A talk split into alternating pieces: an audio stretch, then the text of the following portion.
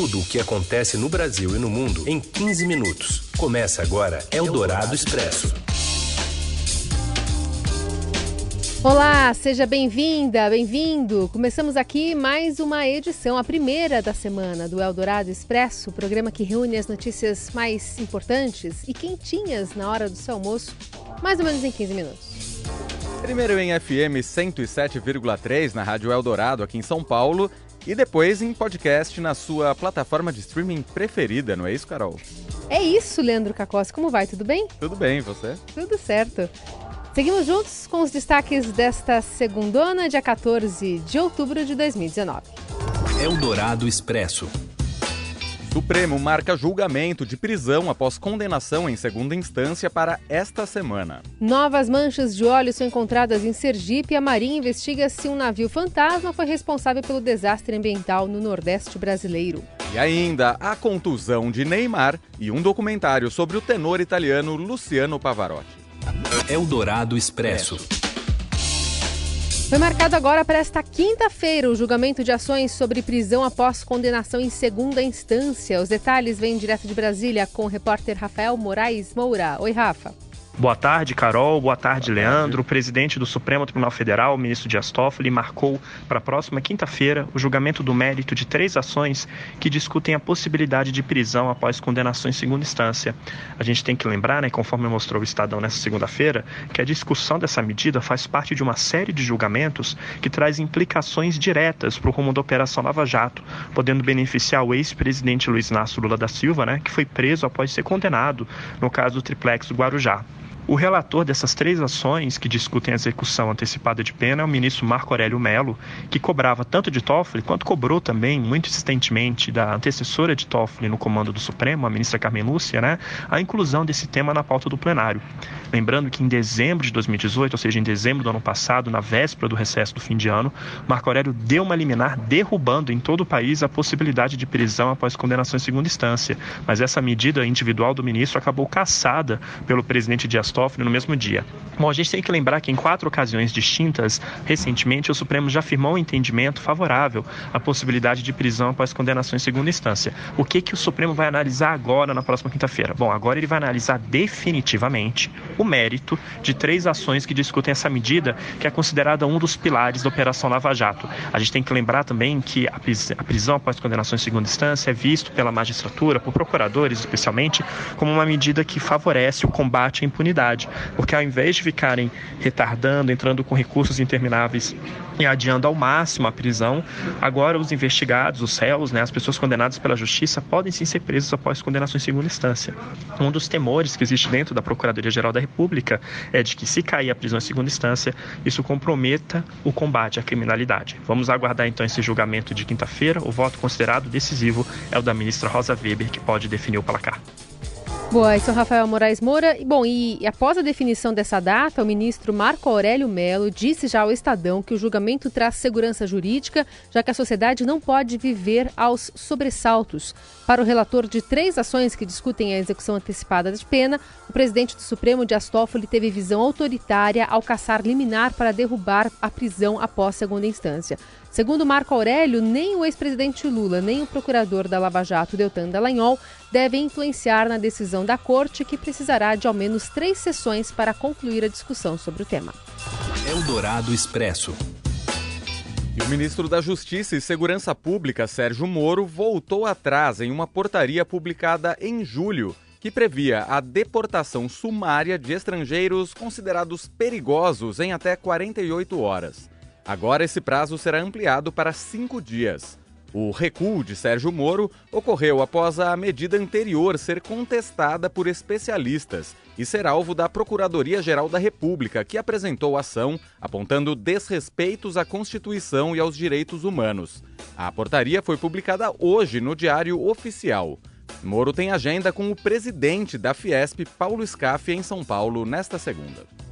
Eldorado Expresso.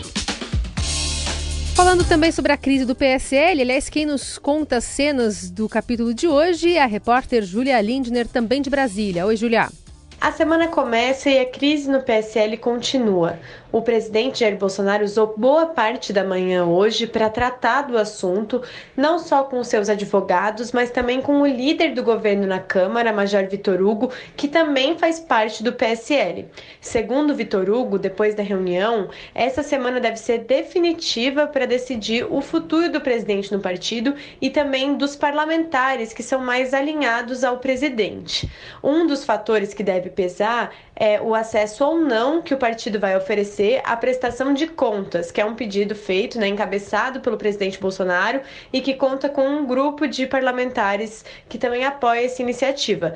O deputado Major Vitor Hugo admitiu que é um racha na legenda, mas disse que essa semana vai haver conversas para tentar unir essa ala do partido e buscar um alinhamento. Ele não descartou nem mesmo que haja uma união novamente na legenda, disse que na política tudo é possível e que é, é preciso avaliar o cenário para ver a possibilidade real dos parlamentares deixarem a sigla, inclusive com a possibilidade de eles abrirem mão do fundo partidário.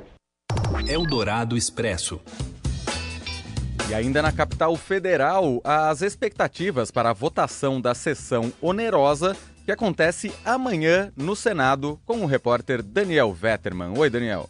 Olá, Carol. Olá, Leandro. O Senado vota amanhã o projeto que divide os recursos do mega leilão do petróleo com estados e municípios. A proposta é colocada como uma das condições para a votação da reforma da Previdência naquela casa. Os senadores não gostaram dos critérios definidos pelos deputados para a divisão dos recursos, mas avaliam que é impossível aprovar um texto diferente que seja confirmado pelos deputados. Ou seja, melhor garantir esses recursos do que tentar alongar o impasse com a Câmara dos Deputados. O relator da proposta no Senado, Omar Aziz, disse ao broadcast político que vai confirmar no seu parecer os critérios de divisão dos recursos definidos pelos deputados.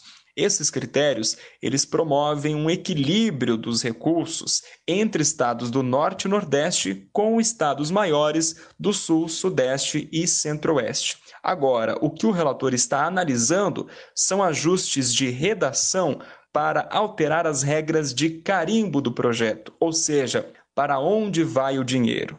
Ele defende que municípios coloquem os recursos prioritariamente para cobrir rombos do sistema previdenciário e, só se sobrar dinheiro, destine os valores para investimentos. Essa marra foi colocada no projeto apenas para governadores. Eldorado Expresso. E novas manchas de óleo, manchas que foram encontradas nesta segunda-feira na praia de Pirambu, litoral norte de Sergipe. Elas foram encontradas hoje. Esse município foi o primeiro do estado a registrar contaminação no fim de setembro. O governo sergipano informou mais de 100 toneladas do produto que já foram recolhidas em 20 dias. Medidas de proteção estão sendo adotadas para evitar que as manchas se espalhem ainda mais, mas faltam equipamentos como boias de contenção. As manchas atingem o litoral nordestino desde o começo do mês passado e já podem ser vistas em todos os nove estados da região. Testes realizados confirmaram que o óleo é da Venezuela, mas ainda não se sabe como ocorreu o derramamento. Uma das hipóteses investigadas pela Marinha é a do envolvimento de um navio fantasma, ou seja, uma embarcação sem registro regular. Eldorado Expresso. O Nobel de Economia, anunciado hoje, vai para três pesquisadores dedicados a reduzir a pobreza global: um indiano, uma francesa e um americano. Os três são pesquisadores do MIT e da Universidade de Harvard, nos Estados Unidos. Como resultado direto de um dos estudos, mais de 5 milhões de crianças indianas se beneficiaram de programas eficazes de aulas de reforço nas escolas.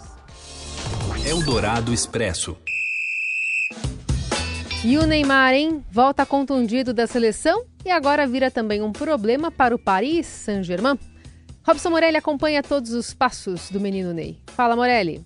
Olá, amigos! Hoje eu quero falar dessa nova contusão do Neymar. Ai, ai, ai! Mais uma vez, o nosso principal jogador, o melhor jogador do Brasil, sente é, a parte posterior da coxa esquerda. Felizmente, não é o quinto metatarso, né? O dedinho ali do pé direito, mas é uma lesão grave. Neymar deixou o jogo da seleção brasileira domingo de manhã lá em Singapura contra a Nigéria com 10, 15 minutos de jogo, foi para o banco de reservas é, e não voltou mais, né? É, Neymar saiu de campo num piquezinho, Neymar deveria voltar a jogar agora a Liga dos Campeões pelo PSG, porque ele já pagou a sua punição, a sua pena, é, estava suspenso né, por aquela agressão no torcedor francês, mas ele, ele vinha sendo importante para o time, para o clube, na, no campeonato francês. Vinha fazendo gols, vinha recuperando a confiança do torcedor, ele, todo mundo lembra, né? Ele foi muito, muito criticado quando ele voltou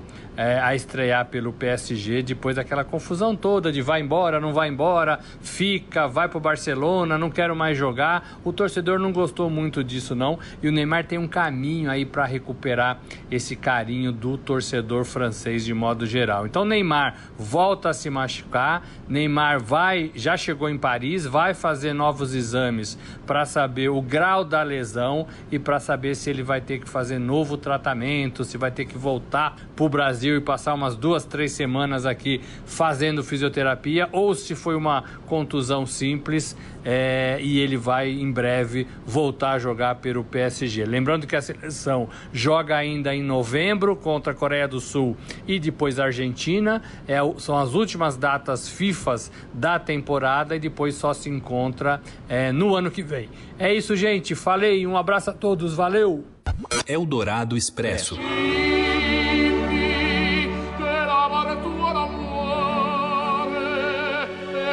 estreou nos Estados Unidos o aguardado documentário sobre o tenor italiano Luciano Pavarotti, que morreu em 2007. Por aqui, o longa sobre um dos maiores ícones da música clássica estreia no dia 17 de outubro. O documentário aborda, além da carreira, a vida pessoal de Pavarotti. Fora do palco, ele enfrentou batalhas judiciais com a ex-mulher e também com o governo italiano, que o processou por sonegação de impostos. Tem reportagem especial lá no Caderno 2, que entrevistou a ex-mulher do cantor, Nicoleta Mantovani. Lá no Caderno 2, no site do Estadão, você também encontra um quiz para testar os seus conhecimentos sobre a vida e a carreira do cantor. Acesse estadão.com.br. Aliás, no quiz aqui tem, por exemplo, o Leandro, o sonho de infância de Pavarotti era ser jogador de futebol, mais, precisa, mais precisamente goleiro mas ao deixar a escola trabalhou como fazendeiro e foi professor no ensino fundamental na Itália antes de se dedicar ao canto. Verdadeiro ou falso? Falso. Falso. Vamos ver, atenção. Incorreto! Futebol era uma das ocupações de Pavarotti, olha só. Então esse quiz está aqui disponível para você no estadão.com.br. Preciso estudar mais sobre Pavarotti. Bom, ambos, né? Que eu também não estava sabendo dessa resposta. Para você, uma ótima segunda-feira. Voltamos amanhã. Até! Um abraço e até a próxima. Você ouviu Eldorado Expresso tudo o que acontece no Brasil e no mundo em 15 minutos.